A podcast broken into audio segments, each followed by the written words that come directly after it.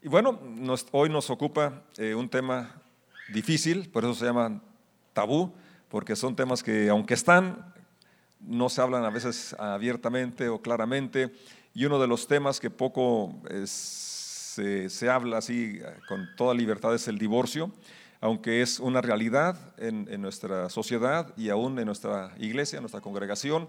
Eh, yo he casado a algunas personas que ahora ya están separadas. Eh, mi hermana se divorció dos veces, una sobrina que yo casé también se divorció.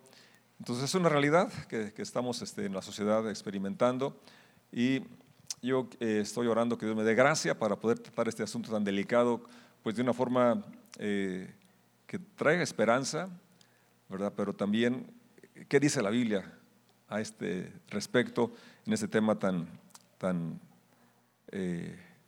tan difícil, pero que es una realidad que estamos viviendo? Y hay una porción en, Mateo capítulo 19 que quisiera que leyéramos juntos. Es el capítulo 19, verso 3 en delante. Y dice de la siguiente manera. Unos fariseos se acercaron y trataron de tenderle una trampa con la siguiente pregunta. ¿Se permite a un hombre divorciarse de su esposa por cualquier motivo? Jesús respondió, ¿no han leído las escrituras? Allí está escrito que desde el principio Dios los hizo hombre y mujer. Y agregó, esto explica por qué el hombre deja a su padre y a su madre y se une a su esposa, y los dos se convierten en uno solo. Como ya no son dos, sino uno, que nadie separe lo que Dios ha unido. Entonces preguntaron, ¿por qué dice Moisés en la ley que un hombre podría darle a su esposa un aviso de divorcio por escrito y despedirla?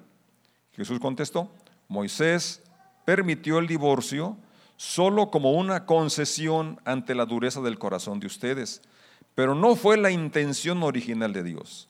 Y les digo lo siguiente, el que se divorcia de su esposa y se casa con otra comete adulterio, a menos que a la esposa le haya sido infiel. Hasta ahí. Voy a invitar que oremos. Padre, te damos gracias por esta lectura de tu palabra y rogamos tu unción, tu presencia, que nos dé comprensión de tu voluntad perfecta este, sobre este tema y que tú toques nuestros corazones con tu espíritu. En el nombre de Jesús decimos amén. Amén.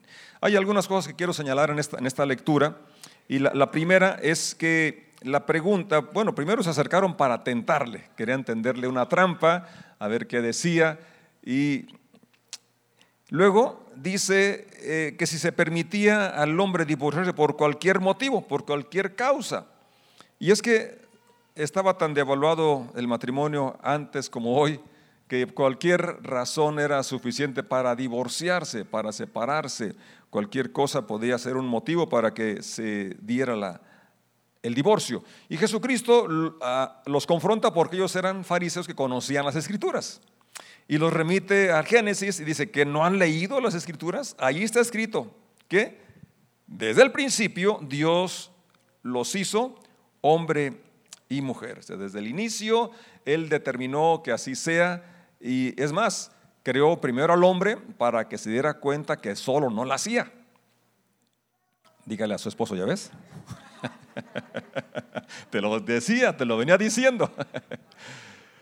Dios lo, dejó un tiempo suficientemente para que él reconociera que necesitaba compañía, que, no estaba completo. Y dice, porque él, aunque tenía trabajo, aunque estaba eh, ocupado poniendo nombre a los animales y cuidando ya eh, del jardín, eh, dice que Dios dice que no halló para él ayuda idónea, estaba incompleto y dijo Dios entonces esa declaración, después de decir que todo era bueno, dice ahora, no es bueno que el hombre esté solo. Y procede a dar solución a la soledad trayendo a Eva. Y que Adán dice, es hueso de mi hueso, carne de mi carne, será llamada varona. Entonces, dice aquí claramente, citando Génesis, el Señor Dios hizo hombre y mujer. Así es. Entonces aquí dice claramente que sí, los genitales determinan el sexo. Contrario a la filosofía que quieren vender hoy. Claro que sí, los genitales determinan el sexo. Hombre y mujer nos crió desde el principio. Y entonces dice enseguida, agregó, Esto explica por qué el hombre, y quiero que subrayen esto si, están, si tienen su Biblia, si tienen su libreta, porque es bien interesante esta declaración de Jesucristo, porque en la cultura hebrea, en los tiempos de Jesús, y también hoy en la mexicana, y en otras muchas culturas, la mujer tiene que renunciar a, toda eh, su familia y sus costumbres. En, la época de Jesucristo renunciaba a todo para adherirse a la, a la nueva identidad o a la identidad de su esposo. Y Jesucristo es bien puntual, ¿verdad? Porque desde allá en el inicio inspiró a Adán. Adán es el que eh, Moisés registra esas palabras en Génesis y Adán no tenía papá ni mamá. Y Adán escribe eso, o sea, Moisés dice que Adán dijo, que Dios le dijo, que dijera, que yo les dijera hoy. Por esto dejará el hombre a su padre y a su madre. Fíjate, el, que debe romper, es decir, toda relación para establecer una nueva es el hombre, porque hasta entonces era la mujer la que tenía que renunciar a todo. No, el hombre es el que debe dejar padre y madre y unirse a su mujer. Se une a su esposa y los dos se convierten en uno solo. Por eso, ¿verdad? Cuando eh, ustedes vieron esa, película de, A prueba de fuego, en un momento dado ahí hay dos aleros que unen, que pegan, y si los quieres separar, pues se van a destruir uno o, otro, o los dos se van a romper. Entonces, por eso, si, está, si es uno solo, cuando hay una ruptura, pues hay una, hay una afectación. Más allá de lo, que, de lo, superficial. Hay muchas personas que son afectadas cuando hay una separación, cuando hay un divorcio. Y entonces, eh, dice, dice el Señor, hablando, es el tema del divorcio, y Él está remitiéndolos al inicio, el, tema eh, debe ser tratado desde los orígenes, y luego ellos argumentan con otra pregunta, porque conocían la escritura. ¿sí? El asunto no es conocerla, sino aplicarla. y además, interpretarla correctamente. ¿Sí? Porque en, la respuesta, en el argumento, ellos dicen entonces, ¿por qué Moisés eh, en la ley Dice que eh, en la, ley que un hombre podría darle a su esposa un aviso de divorcio por escrito y despedirla. En otras versiones, en la, NBI, nueva, eh, versión eh, internacional, y también en la Reina Valera, dice, ¿por qué Moisés mandó? Es decir, ellos lo estaban interpretando así como que era un mandamiento que Moisés había dado.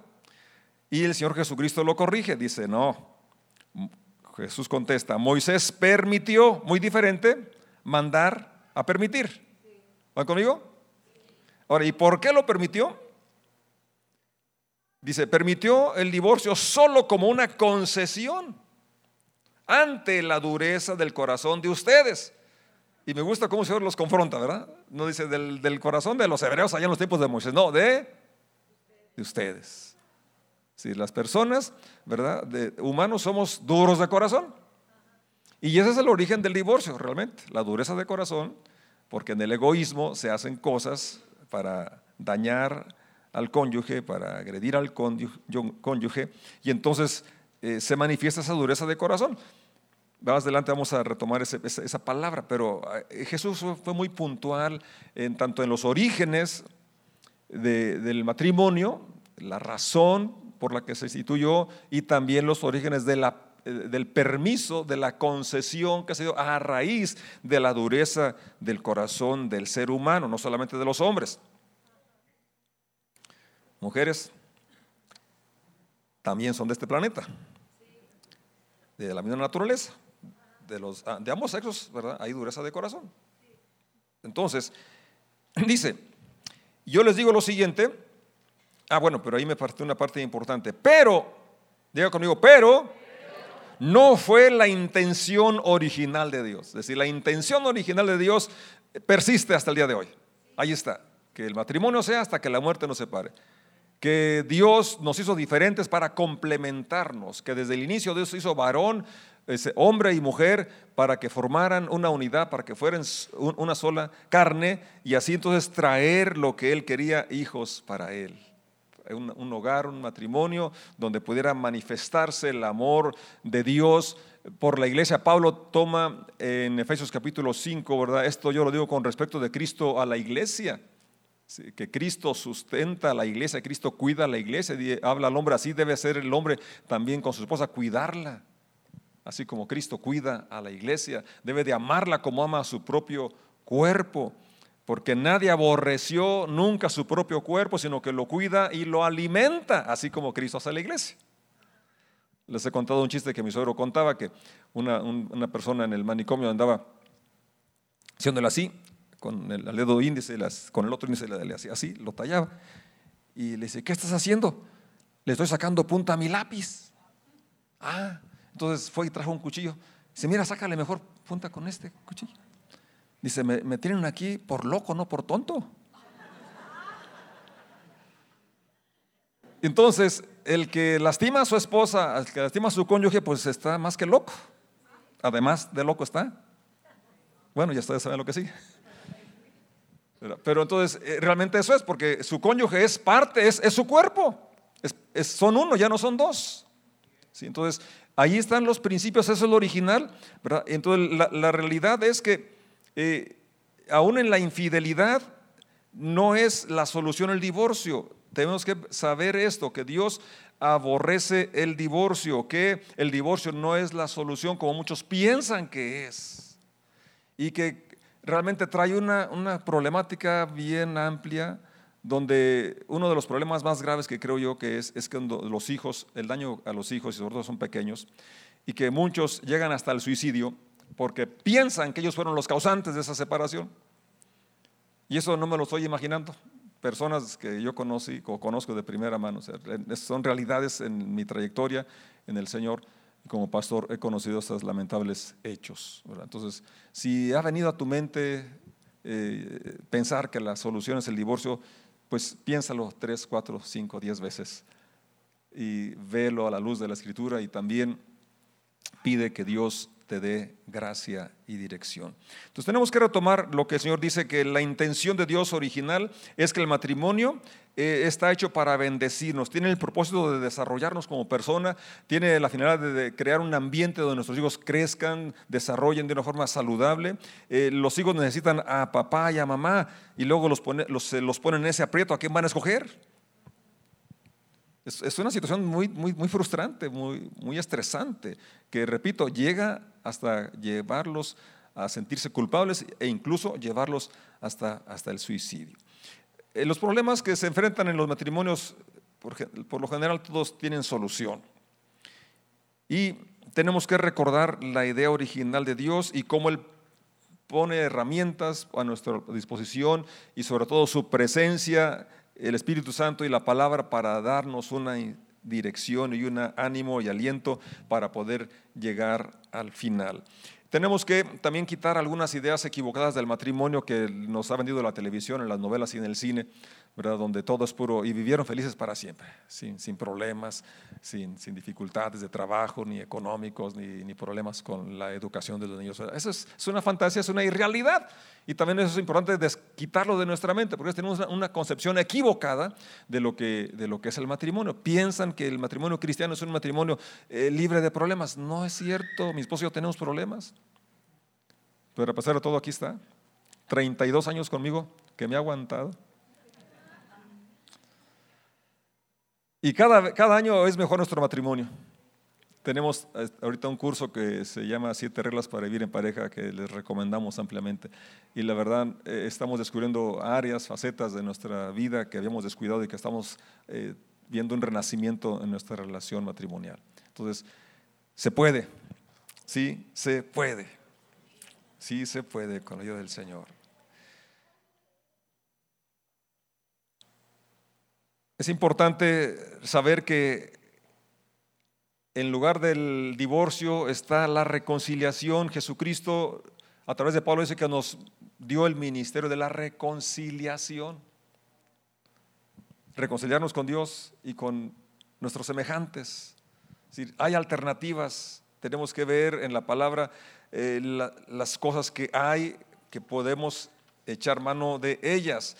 Siempre tenemos que buscar a Dios y pelear hasta lo último. Necesitamos siempre el, amor de Dios que esté fluyendo en nuestras vidas. El amor humano es limitado y es egoísta. Siempre eh, vamos a encontrar que eh, te quiero, me gustas porque. ¿No es cierto? Por tus ojos, por tu nariz, por tu cuerpazo, por, porque eres muy inteligente, porque siempre tenemos un porqué. ¿Sí? ¿O no? O nada más yo soy así de carnal, de humano. Usted también. Nada más voltea a su lado de lo que tiene ahí. ¿eh? ¿Por algo la escogió? ¿O no? Y sin embargo, Dios, el amor de Dios es a pesar de. El amor de Dios va mucho más allá. Es a pesar de. Él me ama a pesar de mis defectos, de mis fallas, de mis pecados. Es un amor incondicional. Y si no tenemos ese ingrediente, esa clase de amor, entonces vamos a, fracasar o vamos a, vivir una vida eh, que no llega al, estándar o al nivel que, soñábamos cuando, nos, cuando éramos novios o que cuando recién nos casamos o al el diseño original de Dios. Necesitamos la presencia de Dios, su Espíritu Santo en nuestras vidas, que es el que produce el amor, que es el que produce la alegría, el que produce la paz, el que produce la fe. Necesitamos definitivamente a Dios en nuestro matrimonio. Entonces, si, ha habido una situación de, separación, de ruptura, de divorcio, ¿verdad? Eh, ten presente lo que, lo que dice el Señor, que Él te ama sin importar tu condición o la experiencia que viviste o que estás viviendo, pero sí tienes que tener en cuenta el concepto de Dios acerca del matrimonio. Malaquías capítulo 2 menciona que Dios aborrece el matrimonio en sus versos, perdón, no el matrimonio, sino que lo opuesto al matrimonio. Dios aborrece, Dios odia el divorcio. Tú puedes leerlo en tu casa, Malaquías capítulo 2, versos 15 y 16. ¿Por qué lo aborrece? Porque se está quebrantando un pacto, porque se está yendo en contra del plan original de Dios, porque si hay familia hay un daño muy fuerte, ya lo comenté sobre los hijos y, muchas de las personas que, que no son realmente el núcleo familiar, pero familiares sufrimos amigos, sentimos cuando hay una ruptura, hay una separación. Entonces, porque eso lastima a otras personas, pero también va contra el plan original de Dios. Pero tenemos que recordar una vez más, como ya lo dije, que Dios ciertamente aborrece el pecado, Dios aborrece el, divorcio, pero ama al pecador, ama al divorciado. Si tú ya pasaste esa experiencia, entonces hay esperanza para ti hay esperanza. Dios quiere reconstruir tu vida, quiere ayudarte. Y antes de pensar tú en, volverte a casar, sí es importante que hagas las cosas en orden. Dios nos manda que hagamos las cosas con, orden. Y es decir, me refiero a que esté legal esa separación, pero más que nada que esté sano tu corazón. Porque si no has sanado tu corazón, vas a repetir la historia. Y no es que quiera ser profeta negativo, pero la, mujer samaritana se había casado cinco veces y no había tenido éxito con ninguno porque necesitaba la fuente de vida, la fuente de perdón que es Jesucristo. Hasta que tuvo ese encuentro con Dios y ella pudo eh, ser restaurada en su identidad, pudo saber quién era, que era valiosa para Dios y que Dios la perdonaba, la levantaba, es que entonces pudo tener una vida plena. Entonces necesitamos tener ese acercamiento con Dios para que sane nuestro corazón y también tomar algunas herramientas. Nosotros aquí tenemos un curso eh, remendando el alma o sanidad en el nivel 2. Entonces es importante ¿verdad? Que, tomes este curso y tengas esa, oportunidad de remendar tu alma, sanar las heridas para poder reiniciar una relación con otra persona. Mateo 19 que ya leímos, es, clara la, razón donde hay la excepción del divorcio y es por la inmoralidad es por la infidelidad. Corintios 7:15 también nos habla cuando uno abandona, es decir, aunque tú no quieras separarte, pero uno se empeña y se, va. Entonces, dice Pablo, no estamos sujetos a servidumbre, no estás sujeto, ¿cómo le haces si ya se fue? ¿Sí?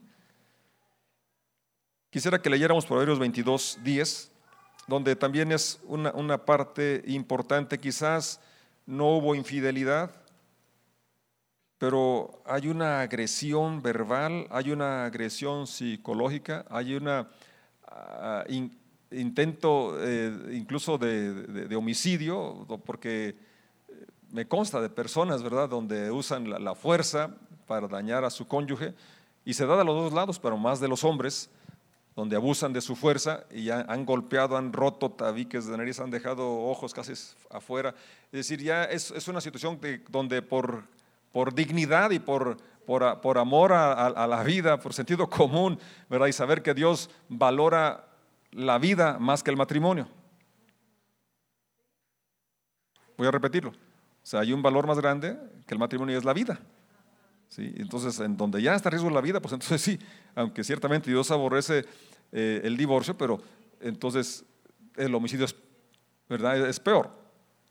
Si pueden proyectar, por favor, eh, Proverbios 22, 10 y ver cómo aquí menciona también esta, problemática donde tú tienes que tener, eh, pues, ahora, sí que dice el avisado ve el peligro y huye, ¿verdad?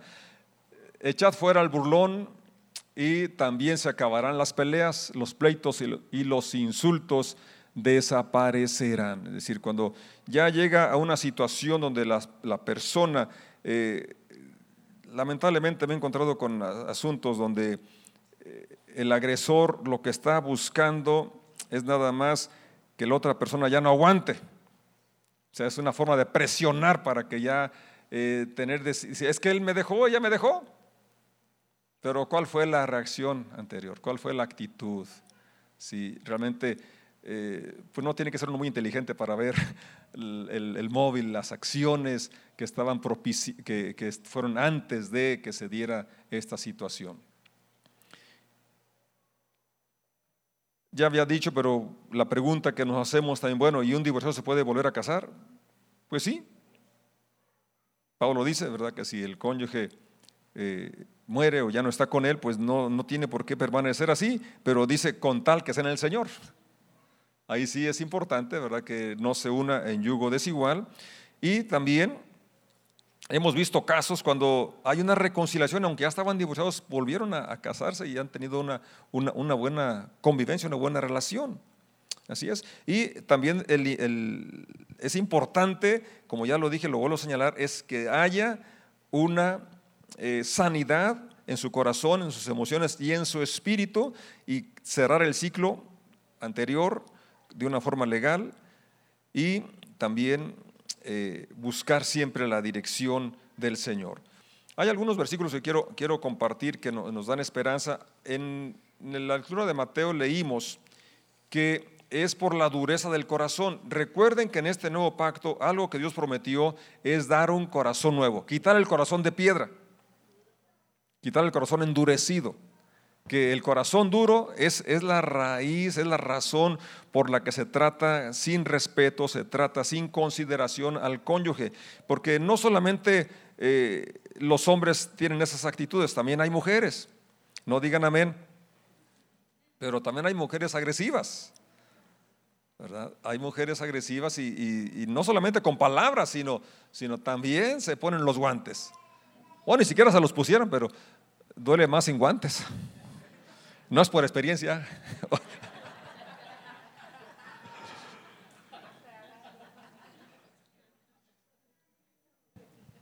aunque, aunque no me la crean. pero es una realidad. Sí las hay. Entonces, Dios nos promete, ha prometido darnos un corazón sensible, un corazón de carne. Así es, si, tenemos un corazón sensible, entonces podremos ser tolerantes, podemos eh, buscar una solución en lugar de, buscar una puerta.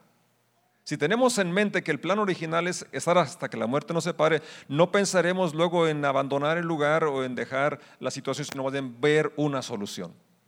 Cuando hay disposición, cuando hay interés, se puede llegar a una solución. Cuando podemos dar una oportunidad de que esta persona cambie, ¿verdad? Sí se puede y sí sucede. Primera de Juan capítulo 1, verso 9 nos dice una palabra muy alentadora, pero si confesamos nuestros pecados, si aquel que ha sido agresor, que ha sido infiel, confiesa sus pecados, se arrepienta, y restaura o quiere restaurar su matrimonio, es posible que suceda. Porque aún cuando hay infidelidad no tiene que divorciarse a fuerza, puede perdonarlo, debe, puede perdonarlo si quiere. Y es lo mejor, claro, si se arrepiente y deja esa conducta. Dios mismo le mandó a un profeta que se casara con una mujer que había sido prostituta para ilustrar el amor que tiene por su iglesia. Y esta mujer, ya estando casada con el profeta, se volvió a prostituir. Y era para ilustrar de forma así tan física, que bueno que no me tocó ser ese profeta. Para ilustrar cómo Dios restaura, recibe, aún en aquella situación de infidelidad. Entonces, aún cuando hay infidelidad, no quiere decir a fuerza que tiene que darse el divorcio. Siempre y cuando hay un arrepentimiento y que el arrepentimiento incluye un cambio de conducta, es dar media vuelta y cambiar de actitud de conducta y restituir el daño hecho y ganarse la confianza. Y el proceso del perdón, que no es nada más eh, solicitarlo, sino que es un proceso. Entonces, hay esperanza y Juan, 1 Juan 1.9 dice, si confesamos nuestros pecados, Dios es fiel y justo para perdonar nuestros pecados y además limpiarnos de toda maldad. Ya lo comentamos, la mujer samaritana, después de cinco divorcios, cuando encontró a Jesucristo, ¿verdad? Él la ayudó a conocer su valor, su identidad y entonces empezar una nueva vida. Y ella fue la portadora del Evangelio para los samaritanos y muchos se convirtieron a través de esta, de esta mujer transformada. Aquella mujer que, que fue sorprendida junto con, su, con el otro, con que estaba adulterando, y ahí miramos la doble moral. ¿Por qué no llevaron a los dos? Porque la ley decía que apedrearan a los dos. Y nada más la llevaron a ella. Pero el Señor dijo, ¿dónde están los que te acusaban? ¿Ninguno te condenó? No, ni yo te condeno. ¿Sí? Entonces, tu pasado, Dios no quiere condenarte, Dios quiere restaurarte. Si eh, pasaste una separación, un divorcio, Dios quiere restaurarte. Dios quiere que te alines a su voluntad y su voluntad es agradable y es perfecta. Amén. ¿Cómo cree que Dios te ama tal y como eres, pero te va a llevar a otro nivel? Así es. Tú eres aceptado, tú, tú tienes esperanza, tienes un futuro y Dios está para ayudarte con su espíritu, con su palabra. Amén. Si eres un joven o no joven, pero tus papás se divorciaron, no eres tú el responsable, no eres el culpable. Eso es una mentira de Satanás. Tú tienes que sacudirte esas acusaciones y, e interceder por tus papás y tú también sentirte libre en el nombre de Jesucristo.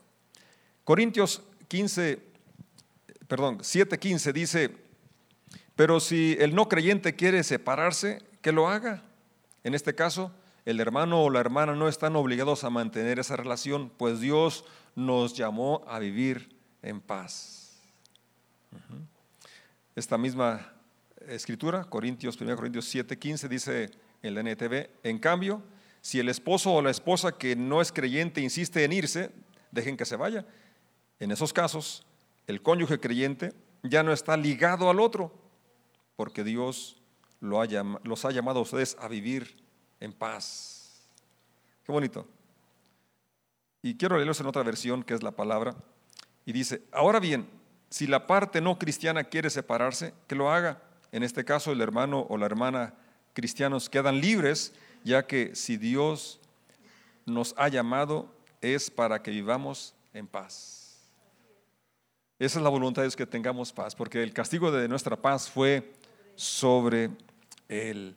Efesios 4, 2 dice, con toda humildad y mansedumbre, soportándose con paciencia los unos a, a los otros en amor Pedro en su primera carta, capítulo 3, verso 7, dice, ustedes maridos igualmente vivan con ellas sabiamente, dando honor a la mujer como a vaso más frágil, como a coherederas de la gracia de la vida, para que sus oraciones no tengan estorbo. Esta misma porción en la NTV dice, de la misma manera ustedes maridos tienen que honrar a sus esposas cada uno viva con su esposa y trátela con entendimiento. Ella podrá ser más débil, pero participa por igual del regalo de la nueva vida que Dios les ha dado. Trátenla como es debido, para que nada estorbe las oraciones de ustedes. Y por último, quisiera que pasaran en pantalla Filipenses capítulo 2, versos 3 al 5, y nos ponemos de pie y lo leemos. Este pasaje menciona con la primera palabra que creo que es la que lleva a los divorcios, porque uno o los dos actuaron de una forma egoísta. Y dice la escritura, no sean egoístas, no traten de impresionar a nadie, sean humildes, es decir, considerando a los demás como mejores que ustedes. No se ocupen solo de sus propios intereses, sino también procuren interesarse en los demás. Tengan la misma actitud que tuvo Cristo Jesús. Cristo Jesús tiene la actitud de aceptación, de interés, de humildad. Pablo lo describió claramente, cuida, alimenta a la iglesia. Si en nuestro matrimonio nos ocupamos de nuestro cónyuge, si buscamos eh, lo que le bendiga, lo, lo que le preocupa, lo que necesita, entonces podremos tener un matrimonio satisfactorio que glorifique a Dios y que anime a otros a casarse, porque así se puede. Quisiera que todos pudiéramos cerrar los ojos y orar y darle gracias a Dios por esta institución y según sea tu caso, tu necesidad, sábete amado, sabe que Dios te ama. Dios quiere ayudarte, quiere bendecirte, quiere abrirte el panorama, quiere llenarte de fe y de optimismo.